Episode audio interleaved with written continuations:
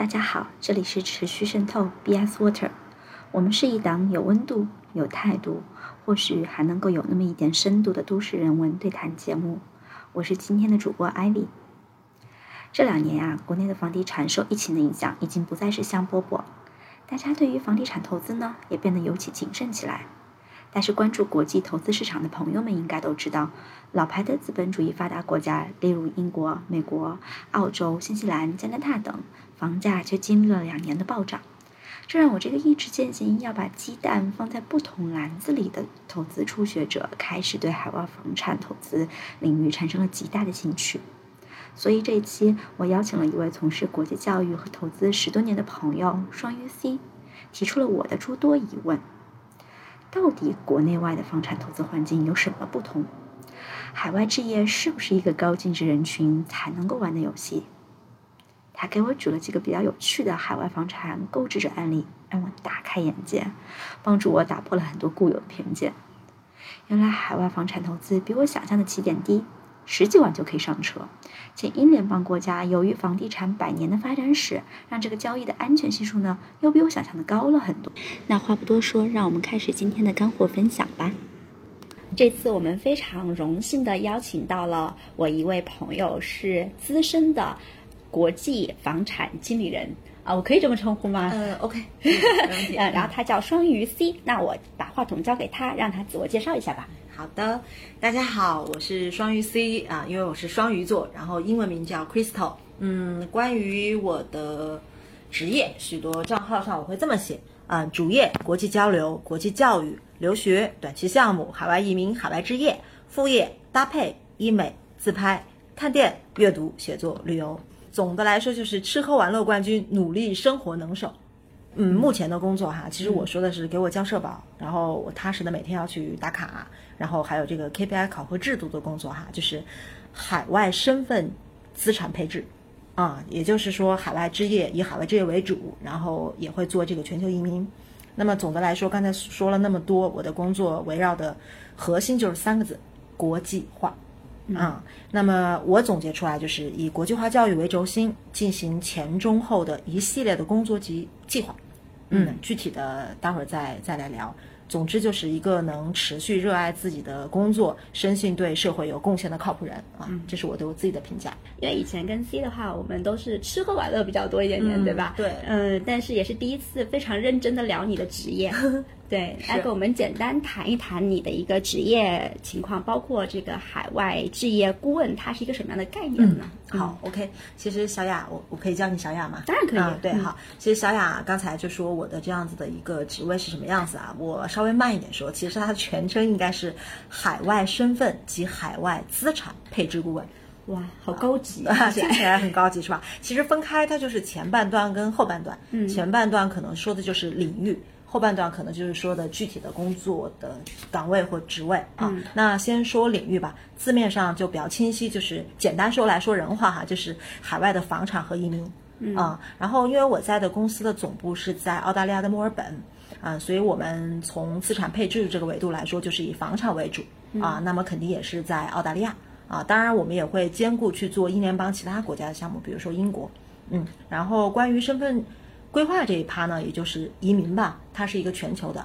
大概涵盖了三十多个国家，一百多个项目啊，这个是前半段，然后后半段就是顾问哈，这一点我想专门说一下啊，因为在大多数人心里，无论是客户还是求职者，或者说你在这个行业工作不久的人，我们会把顾问和销售划等号，对不对？对，对吧？是的吧？没错哈。那确实呢，我们我啊会在我的这个提供咨询和规划后，去跟这个客户签订合同。也就是所谓的关单，对吧？啊，那收一定的这个服务费进来啊，完成所谓的这样一个销售的流程，这是一个呃显性就是一个工作的完成嘛，对吧？但实际上哈，我做了这类型的工作大概有十六年的时间，呃，我会发现其实客户是在为我们的服务，也就是咨询和规划的有效性和安全性来付费的。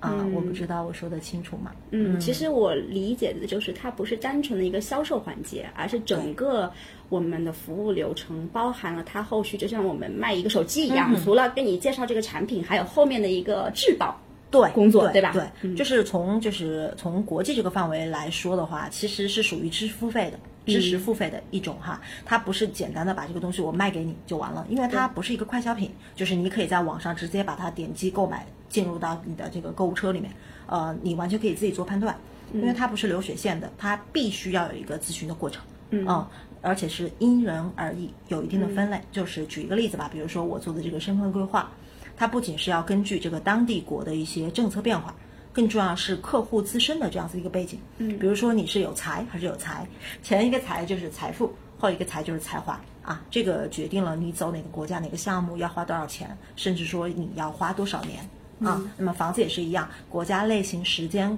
客户的这个需求、目前的资金期待的价值的一个涨幅，因为整个我我所做的这个工作的话，呃，做咨询也好，规划也好，整个完成过程最快的也要八个月的时间。嗯，对啊，周期比较长，所以我才说顾问的这个岗位其实既是一个咨询人，还是一个规划者，啊，更重要的就是一个负责人，啊，所以说我觉得不仅你的自身的一个专业知识得过硬，更重要的就是你要有一颗良心，嗯，和这个赤子之心啊，这个是我觉得比较重要的。嗯、对，听下来跟嗯、呃我们最初咱们认识啊，我跟就补充一个背景，我跟 C 认识也是在国际教育这个领域认识的。最初我们是做这个国际教育，也算是咨询，对吧？但可能更多的是留学方向。嗯，那其实听下来跟留学方向它整体的一个脉络还是非常像的。对，你不是简单粗暴的给你卖个产品，而是更多的经就是。判断你自身的一个条件，然后对。做相应的规划，对。然后利用可能我们的一个专业知识，嗯然后达到你的这个一个诉求。是的，是的，只是说我们现在可能涉及的领域会不太一样。对。那既然说到这里，也很好奇，嗯。你是怎么从一个啊留学的咨询这块转换到了一个海外身份和海外房产这样一个方向呢？啊，是这样，就是刚才我有说嘛，我的工作其实一直是围绕着国际化这三个字，呃，以国际化为轴心，教育为轴心进行前中后的一系列工作及计划哈。所以我想先表明一个这个态度啊，首先我对国际化这件事情是非常的非常的认可的。嗯，呃，我大学这个跟我自己的这个背景和经历有关哈。我大学因为学的是师范专业，而且是英语专业啊，当然学的并不好，仅仅是因为不想有数学课啊，就学渣。嗯，然后我本人就是以我自己的个性，我觉得说我进入那种公立学校可能也不是太合适啊。呃，而且这个可能有点暴露年龄，反正大家也不认识我。就是我就业的时候其实是零六年，啊，对，就那个年代，就是培训学校，比如说像我们之前认识的，就可以说嘛，像 XTF、新东方这样当然可以大厂对吧？其实是非常时尚的，而且可以说是一种呃强者的表现。就如果说你入职在那个地方，因为呃，相对于公立学校来说，在东方的话，工资还是挺高的啊。我跟我们也是，我跟小雅也是在那边认识的吧，对吧？对，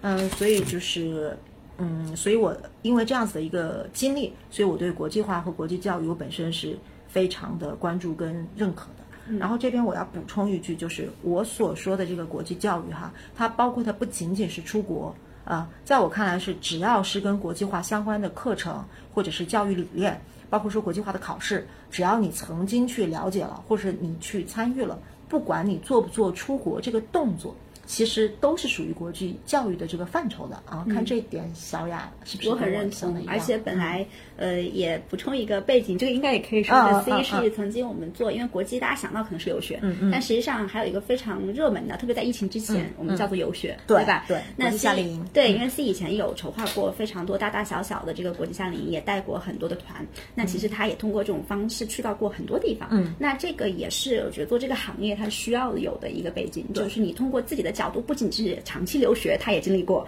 对那短期这种可能看不同的地方对比也有过，嗯那这样才可能能达到我们现在做的事情的一个根基，对吧？对对，就是大家不要觉得说我说了很多废话啊，其实我主要是想跟大家说清楚为什么我会有这样子的一个转变。呃，那因为之前我最开始刚才跟小雅闲聊的时候，我们也说了，我最早其实做的是外教的招聘跟管理。对其实这个应该是我进入国际化教育门槛的第一步啊。但是当时它是属于一个行政类的工作嘛，其实就人资，只是你招聘的对象是外教。那我的个性我就觉得我是一个比较外向，并且是善于交流的一个人，我就会觉得哎比较无聊啊，所以我当时就选择了这个顾问咨询岗，做的就是国际课程，我觉得比较有挑战。虽然有这个一定的 KPI 的考核，但是你每天可以接触到不同的客户，然后他们当时选择的语种呢也是多样化的，因为我们也会有小语种。啊、所以你相当于是听了一个客户需要的一个这个故事跟背景，然后再来给他去呃搭配一个课程，所以我会觉得很比较有意思。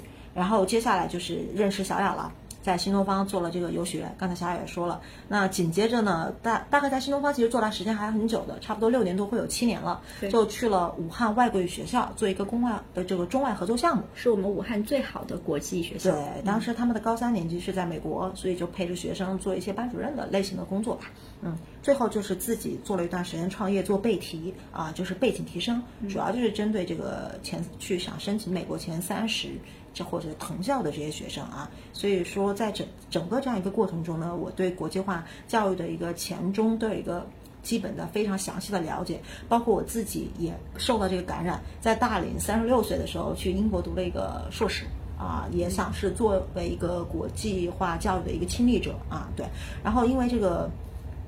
疫情嘛，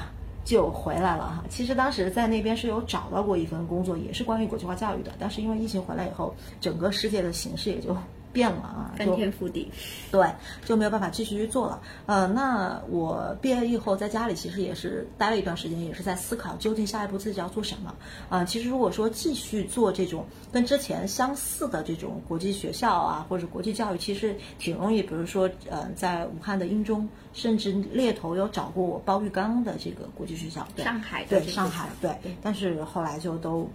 就各种各样的原因吧，就觉得说不想再做特别重复的事情啊。然后那个时候呢，又有一个特别有趣的，就那段时间不是很流行炒那个基金嘛，嗯，对吧？好，嗯，就大概我就因为之前对理财完全就不懂，就看到一本书叫做《小狗钱钱》，嗯啊，对，很有名的理财入门级书籍。对对，当时看了就觉得，哎呀，那个财商其实挺重要的啊，对，所以我就说，那要不就换一个赛道试一下，因为自己想学一点新的知识，但是呢又不想完全放弃从前的，就是说有没有一件事情可以兼顾，就是我既能够呃去知获取知识，就是了解到一些我不知道的内容，并且是对我的财商是有保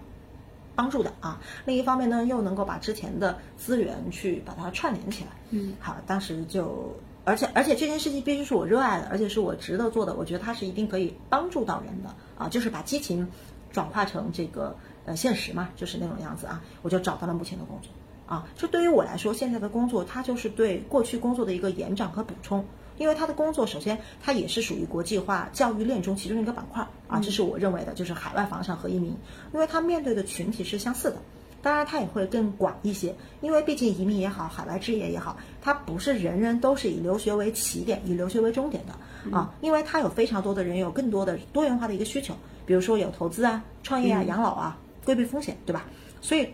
既能够去满足我自己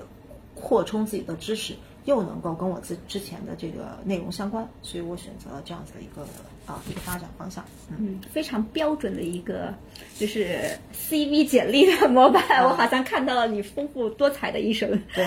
然后就也很，其实刚才你有提到，就是在这个过程中，你涉及到了我们说的留学，嗯，然后包括现在的房产，以及其实无论是留学还是房产，都涉及到移民。那在你看来，这些客户他肯定是有一些共通性。那么留学、房产就海外置业，然后移民，它中间有一个什么样的关系呢？呃，我用四个字来说，就是一脉相承。嗯啊、刚才我有说嘛，就是我的工作一直是围绕着国际化、国际化教育展开的，所以我现在做的工作应该是国际化教育链中其中的一个板块，就是最后的一个板块啊。就是，而且我也说了，我是希望自己做的事情确确实实它是对别人有帮助的啊。即使是我现在做的这个工作，比如说房产这一块啊，呃，我们的学生拿到 offer 以后，他交了定金以后，买了机票以后，其实他面临的面临的最大的一个问题就是他怎么住，因为这个也是中西方的这样一个差异。可能在国内的话，大部分的学生他住住的就是学校提供的学生公寓啊，对，公寓或宿舍，对吧？但是在西方的话，它的选择会更多元化一些，因为它的这跟它的这样子的一个大部分西方国家的一个国情跟文化有关系。他们只有非常少部分的学生是在学校啊，对对吧？大部分学生会选择自己租房啊，或者是未成年的可能会去选择 homestay。但是呢，其实呃，怎么说呢？因为在西方，它是一个房东市场，就是你要租到一个自己心仪的房子，其实没有那么容易，中间可能很很麻烦。对，所以说呃，十几年前啊，其实我做了这一行才知道，其实十几年前的中国香港地区、台湾地区，包括说近五年来的呃北上广，更多家长会选择以房养学，啊，所以他在留学当中就扮演一个非常重要的角色。也就是说，你的学生在你要留学的这个目的国去自己购置一套房产，然后自住一部分，或者是出租一部分，然后这个费用是可以 cover 掉你所有的学费和生活费的。嗯，这个其实是一个很有意思的概念，虽然在我们行内也经常提到，但是我对于我相信有的观众朋友可能是第一次听这个概念，能不能简单给我们展开讲讲以房养学？比如说举个例子啊，就举个例子，打一个比方，一个学生，我就以这个澳大利亚为例吧，比如说我们去墨尔本，嗯，对吧？留学，呃，正常的话，如果他读一年的预科，然后读三年的这个本科，读两年的研究生，因为一般去澳洲留学的，他还是有一个会在那边去工作的这样子的一个规划嘛，对吧？因为他会有这个工作签证可以拿到，然后又是两年啊，现在给的是两到三年，但是我以两年为为为例，那么就是他在那边待七年，嗯，对吧？在七年，他本身是有他的学费的，也有他的这个呃生活费的，那么还有他的这个租房的费用。如果以他租房的费用来算的话，我们举个例子，他买一套房啊，他买一套房，然后呢，去把这套房子自己住一部分，然后另外一间拿来出租。从因为这个播客没有办法去显示我的数字的这样一个，嗯，你想给大家来一个这个计算公式？对，但是大概的就是说，按照正常的在学校附近去买一套公寓的话，它的这个钱是可以抵消它在外租房的费用，还能够有收益，并且你走之后把这个房子卖掉，它这个增值部分是能够完全 cover 掉你留学的学费的。嗯啊，大概就是这样一个概念。对，因为你刚好也提到一个增值部分的一个概念，在国内来讲，这么多年房地产啊，除了就特别疫情之前还是蛮火热的，每一年你都能看到这个我们的房子增值的价格趋势。嗯，但是可能对于海外的房产，它的一个增值情况。包括它跟国内房产的一个区别，其实国内很多听众朋友是不太那么了解的。对，能不能简单跟我们对比一下这块的一个区别？我现在想想问一下小雅啊，小雅这边之前有过什么样子的了解，或者你心里觉得西方的房价是什么样的一个？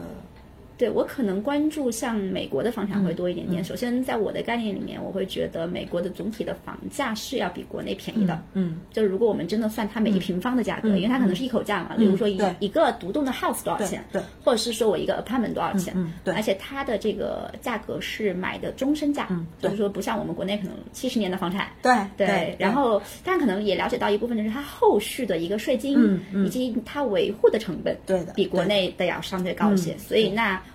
我的概念就是在美国买房子，可能你第一步钱是比较容易到位，但是你首先大家可能有一个细节问题，你钱怎么出去？然后当然这是我觉得你专业上的问题了，就是后面的话可能还会涉及到你是不是有这个成本可以去养房？对对对对，持有成本。对对对，这个可能是我自己的一个比较粗浅的认识啊。嗯嗯，对。其实我觉得说的还挺在点的，就是我觉得是我们大部分这边的一个购房者，或者是想对海外房产有了解的一个客户的这样子的一个想法哈。呃，首先就是我们一说。到海外，很多人就是觉得中国之外的地方就都是海外，就是没有分清楚那个国别，其实它是有很大的区别的。一般我们可能会分为第一个是英联邦国家，那第二一个就是北美块，刚才小雅说的这个美国，那么第三一个其实就是东南亚、东南亚的一些国家或者是欧洲，嗯，对，它是有这样的一个区别的。那首先我还是以这个英联邦澳洲房产，嗯，来举例吧，因为它确实是有优势的。嗯，因为为什么？第一。它绝对不是高不可攀的，它的房价就是，而且是大部分中产或者是奋斗在中产路上的人，他是可以拥有跟值得拥有的啊。因为呃，一般我们的海外买家，就比如说像我们想买海外的房子，我们这一群人就称为海外买家嘛，对吧？我们首先会觉得比较疑惑的是，第一，我们海外能是人是能不能去买；第二一个就是它是不是真的很贵；然后第三一个它的增值应该是很慢的吧，嗯对吧？好。那首先跟大家明确，就是海外人士都是可以买的，而且是不限购。那第二一个就是它的价格是比较合理的。我以英联邦国家为主啊，我以澳大利亚为为举例的话，基本上澳大利亚的房价除了悉尼以外，大多数的这个房价就相当于国内二线城市或一点五线城市这样一个房价。嗯，差不多就等于武汉的房价了，就高一点点，高点点。武汉市中心。对对，中心中心对是这样子的。然后第三一个就它的投资回报率是非常高的。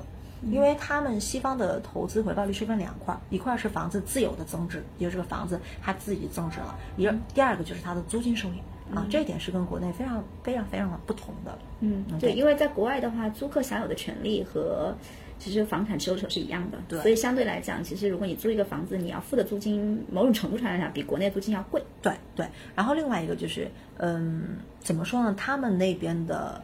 贷款是非常容易的，嗯啊、基本上一般大部分可以贷到百分之七十左右，对于海外的买家也对，可以。海外买家是可以的，那它的这个利率呢？非常低，嗯，它的低就很棒，就是以澳大利亚为主的话，大概三点多，那就等英国的更于等同于国内的公积金贷款的利率，对而且不涉及到其他的成本。对，不涉及到就。只要你办下来了，包括你分期付款的年限呢，有没有一些限制？呃，一般就是三十年，那就跟国内也是一样，的。跟国内是一样的。关键它的这个待会儿我也会去说，就是大部分的呃人哈，他们其实买的都是期房，就是它是首付，然后有就是交房的时候再付一部分，但是你的贷款跟国内不一样，它是从你交房以后才开始还的，而不是说在你付首付的时候去还。好像曾经看到过一些介绍东南亚的房子，也是类似这样的。对中国是不是第一个就是唯少有的？你买房那天就要开始付贷款了。应该是吧？这个就不好，这个咱们就不多说了，对吧？对对啊，就是大家都明白哈。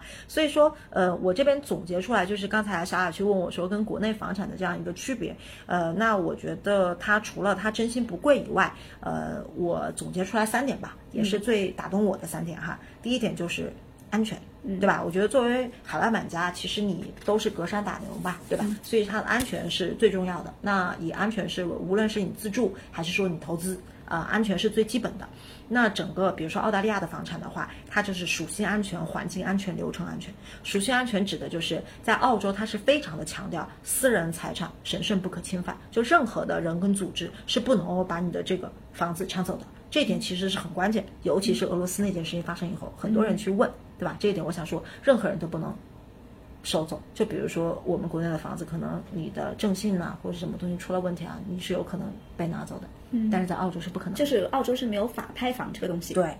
是你的就是你的，永远都是你的啊，永远属于你。那第二个就是环境安全，因为我们在买房的话，肯定还是要选择这个呃。地理位置或地缘政治都比较简单、安全的这样一个地方，因为这样子它第一不会发生战争，第二个的话也政策也是比较稳定的，所以说这个就是我们行业内经常会说不建议大家去东南亚或者一些欧洲小国买房子。坦白讲，可能他们的性价比会更高，你觉得可能一二十万人民币，甚至有时候你都能够买套房。但是这个的话，后面就有点说不准。嗯啊，对。然后第三一个就是流程安全，这一点我觉得是跟国内的房产有非常大区别的，就是每一个购房者在你购房交割过户的整个过程中，全程你都有一个属于你自己的律师去把关。而且这个律师是。相当于是经过相应的委员会认证的，不会是随便的一个阿猫阿狗。对对，其实很多人就是因为我觉得，嗯，就中国人也是被很多环节自己受到过欺骗嘛，对所以就是你会没有安全感。但是我们经常会说，其实，在西方大家知道，能够考到获得一个律师执照是非常不容易的一件事情，所以他不会是为了一点点这种作假、一点点的收益去放弃自己的这个前途。所以说，在那边全程是有你自己的律师的，而且他们那边的房产证上，就你签合同的时候，购房合同一定是有五方签字，这五方分别是购买者、购买者的律师，然后开发商、开发商的律师，然后中介方。啊，在那边买房你是必须要有中介方的，所以说一共是五方上合同，你的合同才能成立。英国也是一样，嗯英国也是一样。呃，所以说这一点从安全的这个流程上来说，我觉得是跟中国最不一样的一个地方。然后另外还有一个就是我刚才也提到了，就是说关于这个首付啊什么的，就是期房。其实中国人对于期房可能有一点害怕，不愿意买期房。但是在西方，比如说澳大利亚也好，啊、英国也好，大家是非常愿意去买期房的啊。为什么呢？因为我们就是付期，就是付首付时候的每一分钱，你都不是交给开发商。你是交给锁定在受政府监管的信托账户中的，所以说，在整个开发的过程中，开发商是不能够拿到买家付出的一分钱的，他所有的钱都来自于他自己的自有资金，或是他自己找银行的贷款啊。所以从这种程度上来说，大家是应该觉得非常安全的。相当于是我们在淘宝购物有一个支付宝，我们把钱打开了支付宝，对对，非常啊，你这个比喻太形象了啊！如果说这个项目烂尾了，无法交割了，那么你的买家是还能够完全的拿到你这笔购房款的，并且还有利息，就是银行的利率是多少，你就要多少的利息。对，所以说我觉得对于海外买家来说，这一点是非常大的吸有具有非常大的吸引力的。这个也就是为什么疫情当中我们的这个整个澳洲的房产也好，英国的房产也好，它反而是没有受到什么影响的。很多买家他如果是认定有实力做这件事情，有意识做这件事情的话，他甚至买的还更多。是不是？其实疫情之后这几年，特别欧美这边的房价增值还是蛮明显的，相对疫情之前。嗯，是这样子的一个，首先欧洲跟东南亚确实跌得非常厉害，嗯就是很坦白，欧洲欧洲这个不包括英国啊，嗯就是因为就是比如说奥地利啊，啊比如说这个东南亚这边的泰国呀，对吧？马来西亚就整段的垮掉了。但是比较特别的就是刚才你说到这个小雅说到这个加拿大、美国、英国、澳大利亚是全部有涨幅的。澳大利亚，因为大家知道我说的这几个国家，它都是发达的资本主义国家，对吧？他们做房地产是有一百年以上，甚至一百五十年的这样子的一个历史，所以它的第一，它的房地产泡沫是非常干的，它是持续稳定的增长，而不是会像中国这样子暴涨前几年，对吧？所以它平均以澳大利亚为例的话，它是七到十年翻一番，非常的稳定。无论是之前的次贷也好，还是欧债危机也好，都是没有受到影响的。那么它的涨幅是稳定的，但是因为疫情，澳洲的房子哦，在去年整体涨了百分之二十八，这个数实算很高对这个数据对于发达的这种资本主义国家来说，那简直是前所未有暴增。嗯那么英国也是一样，英国就伦敦地区大概有一个二十六左右的涨幅。嗯，对，所以说就是换一个角度来讲，就是投资海外房产，其实在这种动荡的年代，嗯，也许更安全值钱。对，当然要选择这个安全，首先要选择这种安全的大股。对啊，就是第一个是安全嘛，第二个就是澳洲房产的可负担性强，它的投资价值是非常高的啊、就是刚才我也说了，首先它本身的价格就不贵，第二一个的话，它的收益。我刚才说了，来自于两个部分，一个是它本身的一个房产的增值，第二个就是租金收益。其实租金收益，大家要知道，刚才我也聊过，那边澳大利亚的话，或西方的很多国家，它是一个呃房东市场，也就是房子是很好租出去的，所以它是完全能够，如果说你贷款啊，它是完全能够做到以租养贷的。嗯，对这一点，我觉得是跟国内非常不一样不一样的。比如说我自己还的一个房子贷款，我六千多一个月，但是我租其实已经在武汉比较核心的地方，我租一个月只能租三千多。对。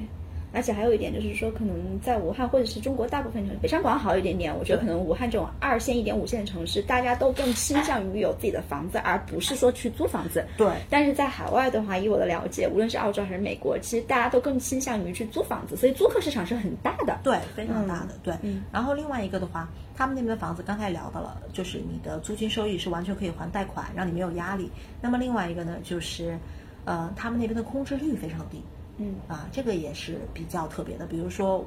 他们那边可能在像黄金海岸，就是澳洲的一个比较呃人流量比较大的一个，有点类似于旅游城市的吧，它的空置率是零点八八。即使在疫情期间吗？对，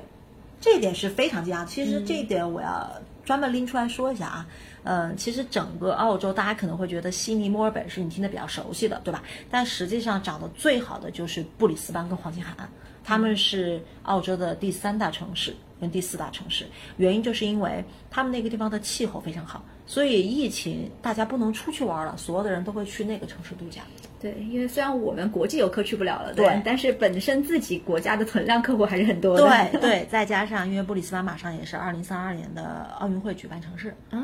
对哎，你不提起这个，我还真没有意识到哎。对，所以最近布里斯班就是我们从卖房这个角度来说哈，嗯投资布里斯班的基本上是，如果我们因为我们公司只会拿当地最好的项目的啊，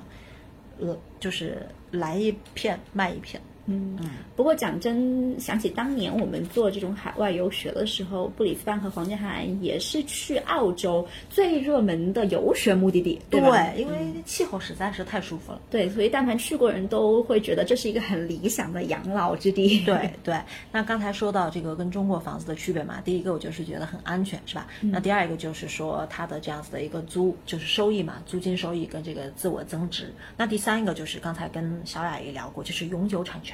啊，其实，在整个的欧美国家这边，就是永久产权是不稀罕的，但是啊，澳洲是一个零遗产税的，这一点就像你刚才说的，在美国就维护成本对，其实要更低。，对，它是没有遗产税的。啊，并且说它的税非常少。它除了一开始你要买的一个就是交给政府的一个印花税，这个相当于我们国内的契税，你就没有在没有其他任何关于税这。也就是说，它后续并没有维护的成本。对，哇，那这个确实是澳洲房产很大的优势。比如说刚才聊聊到这个以房养学这个概念哈，坦白讲，北美可能非常难做到，嗯，对，但是在英联邦的国家，澳洲、英国是 OK 的，嗯，甚至于伦敦都是 OK 的。嗯，可能是不是因为澳洲这边大家的流程目的地和房产的这个目的地相对比较集中？我感觉北美会更分散一些。对对，它大，而且每个州它有不同的这个政策法规。对，确实是这个样子。嗯，哎，那正好说到以房养学，那你也肯定接触到不少我们当年的一些留学客户啊，包括现在疫情期期间，我相信这边的房产也是很火热的。有没有可以跟我们分享一下，就是具体这个什么样的人群会是你的客户？因为在我的就是刻板印象里面，觉得就是一定是高净值人群才是。嗯，我我一开始其实入这个行的时候，我也是这么认为的。嗯啊。结果一做以后，哎，并不是啊，就是我们经常会聊的一个话题，就是究竟是，就是做这个海外房产投资啊，究竟是意识重重要，还是有钱重要？嗯啊，后来我们总结出来，我们觉得意识最重要，就是你获取这件事情的渠道，或者你是不是一个正向的，这个是最重要的。然后再来是你有没有能力，有没有钱去做这件事情。你就举一个小例子吧，比如说，呃，我入行以来，我觉得最出乎意料的一个购房者就是一名律师，呃，八六年的律师。他在短短的三个月之内，在我们手上买了两套澳大利亚的房产，我是非常惊讶的。而且他就是在国内有稳定的工作，嗯，就是呃法律从业者啊，一个律师。然后呢，他也没有结婚，也没有生小孩儿，嗯啊，他就是我就问他，我说你为什么要来投资这个澳洲的房产？他说我就是觉得它有增值的空间。第一，我觉得它很安全。非常安全。第二个的话，我觉得它的租金收益是可以做到以租养贷的。我只用付一个首付款，我后面就不用去管它，它就可以自行运转。第三一个的话，他觉得一个多币种的保值，而且最让我惊讶的是，他的第二套房子的首付款，因为当时要抢房嘛，他当天是用信用卡套现做的。那确实非常需要胆识，对，非常虎。我们我后来开玩笑，就是他其实买第一套房，我们觉得啊还还是不错的，因为律师嘛，收入还不错，而且还比较年轻。但是他做第二，他买他购置第二套的时候，我们都劝了他，就是问说你为什么要去做这个事情，或者你有什么样的目的？但是他义无反顾的去做了，就是他的认知跟认识。他说他手上接触过非常多的客户，就在他手上可能要打官司的，所以他对海外房产是有一个一定的认可度跟信任度的。嗯啊，所以我才会说认知很重要。嗯啊，确实可能有很多人他们买房就跟买白菜一样，但他并不会认为这是他的需求或需求。对，这是我遇见的第一位，我觉得还比较特别的客户。嗯，然后呃，第二一个就是他纯粹的就是投资，就是完全把它当投资。其实他非常简单，首先他因为自己之前也是有一个海派海外留学的一个背景。所以对西方是比较的，就是整个法律法规啊、政策啊，还是比较呃，怎么说认可的。对，所以他敢做这个事情。第二，其实他手上没有多少钱，他手上当时可能就差不多二十万人民币，然后他就非常虎的，也是比较，就是我我感觉出来，其实总结出来啊，我觉得不精明，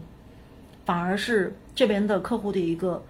共通点，他不是说算的那么清楚，他当时手上就二十万，他看到一个堪培拉的房子。他就匆匆做了一个投资，付了款，结果没有想到去年的堪培拉市场涨得非常好，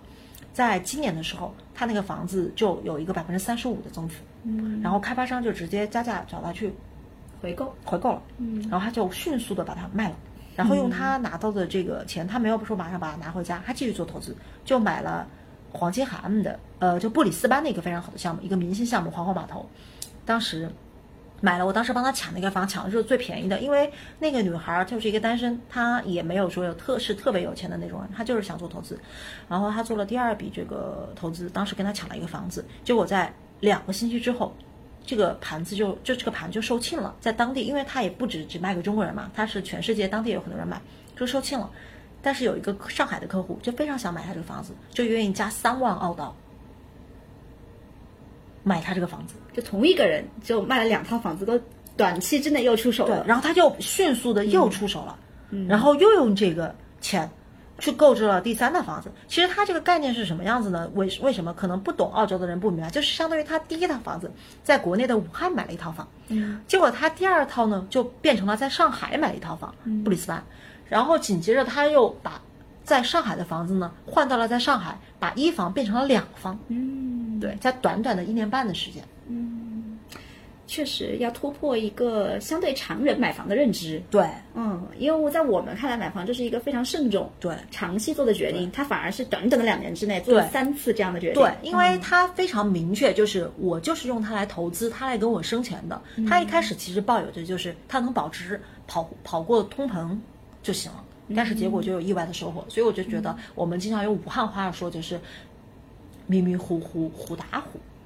嗯，越是不计较的人，对可能越是容易有这样意外的收获。对，嗯，对。另外一个就是我想说，还有这种为孩子读书的妈妈，那这个就属于有钱了。嗯孩子当时又申请了澳洲的学校，又申请了英国的学校，他妈妈就一样给孩子买了两套。嗯，其实像申请学校这种，就是我传统可能接触到比较多的客户啊，我倒是觉得他们买房应该还是蛮明确的，对因为他们自己能用得着。对就像你刚才说的，我不仅仅租给别人，我也可以自己住。对，然后你走的时候再把它卖掉，对，就绝对是增值的啊！就基本上你的留学的钱可能就就挣回来了。嗯啊，这个我刚才也说过，我也想，确实我觉得武汉这方面可能还是比较慢一点，就了解这个市场的对这个意识没有那么强。对啊，但是真的我自己在那边读书的时候，呃，就有认识一些呃上海的同学嘛，他们过去以后，父母就是直接买房了。这个意识确实在早年上海、北京是非常流行的。嗯，我是一九年去的嘛，他这个房子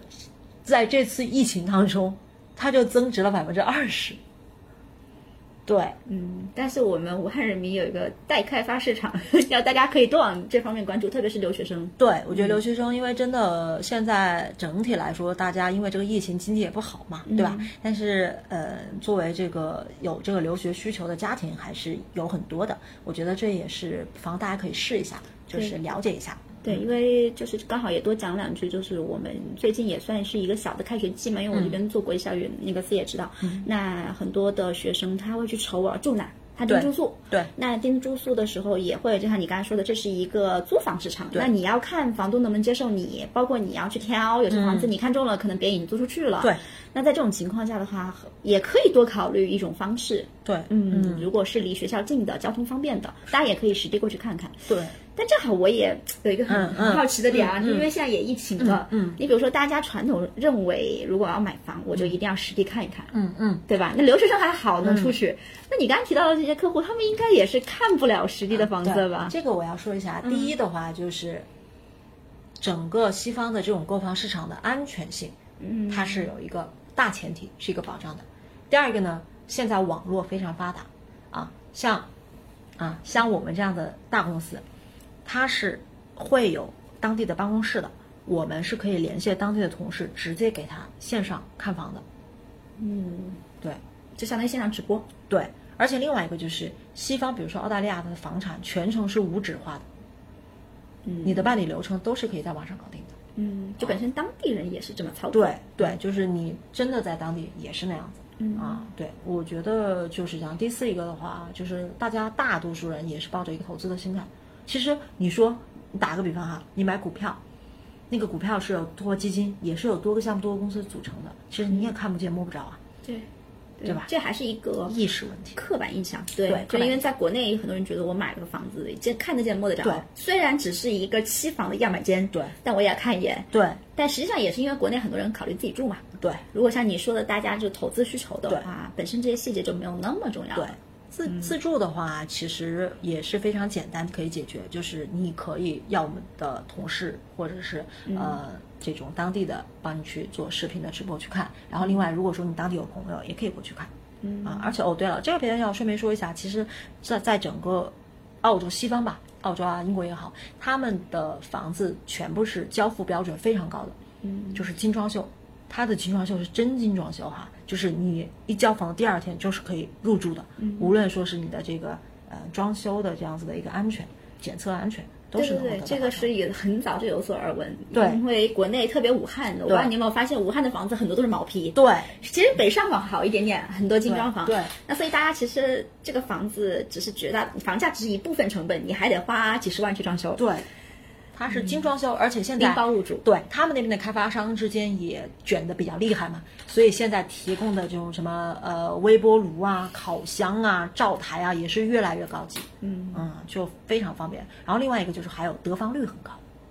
他们是没有公摊摊的。对，就是基本上国内，比比如说呃国内七十个平方，对吧？你可能想象的，但是在海外可能就乘一个一点二五，嗯你的得房率大很多。对，我们谢谢李嘉诚先生给我们创造了这个公摊概念，让我们现在多付了好多钱。对，是，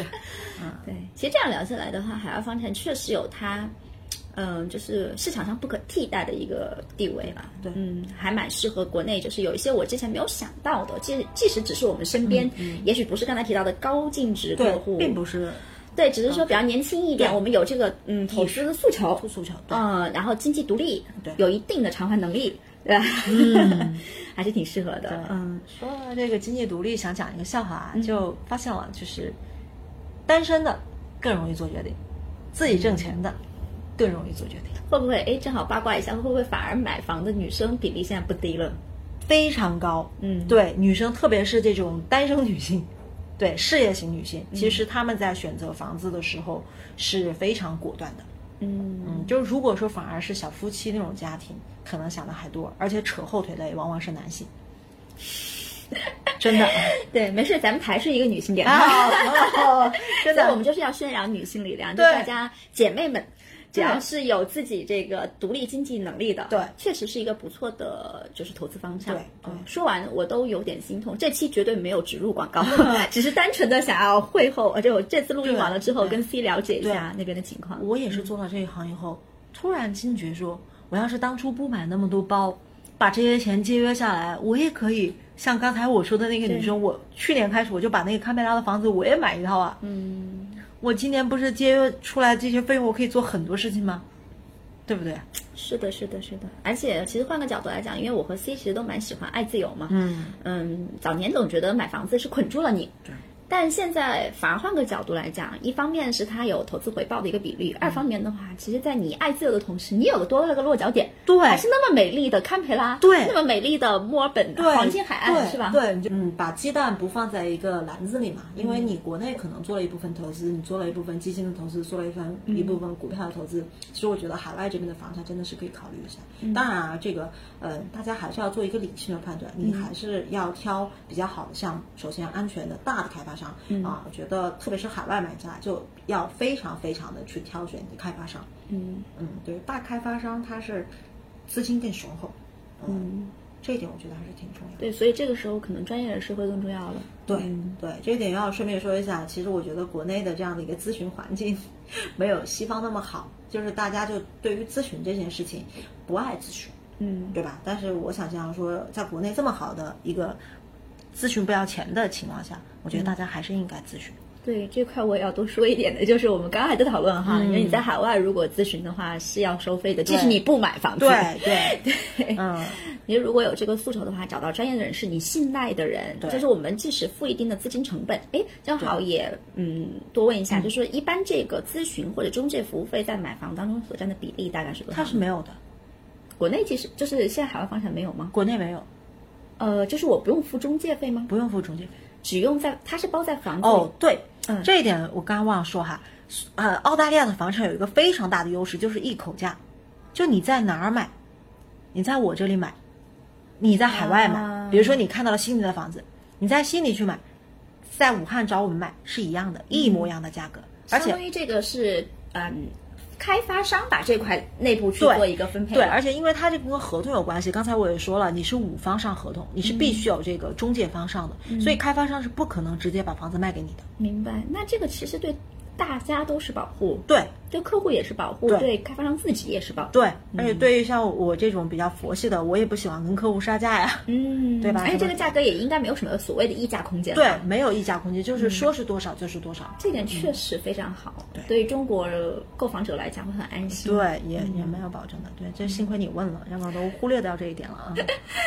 所以今天还是很有收获的。嗯，短短的半个小时聊到了很多我很感兴趣的，包括可能我以前认知上的一个盲点。嗯，那也希望大家嗯能够对这个海外购房这块有更多的认识。嗯当然如果感兴趣的话，回头我们也会把 C 这边的一些相关的啊，就是联系方式啊，放在这个我们的 show notes 里面，大家也有意向可以跟他联系。嗯，当然更重要的是，就是希望大家能够走出去，看多一点，格局大一点。对啊，不仅仅局限在我们这个周围狭小的范围。对对对对。啊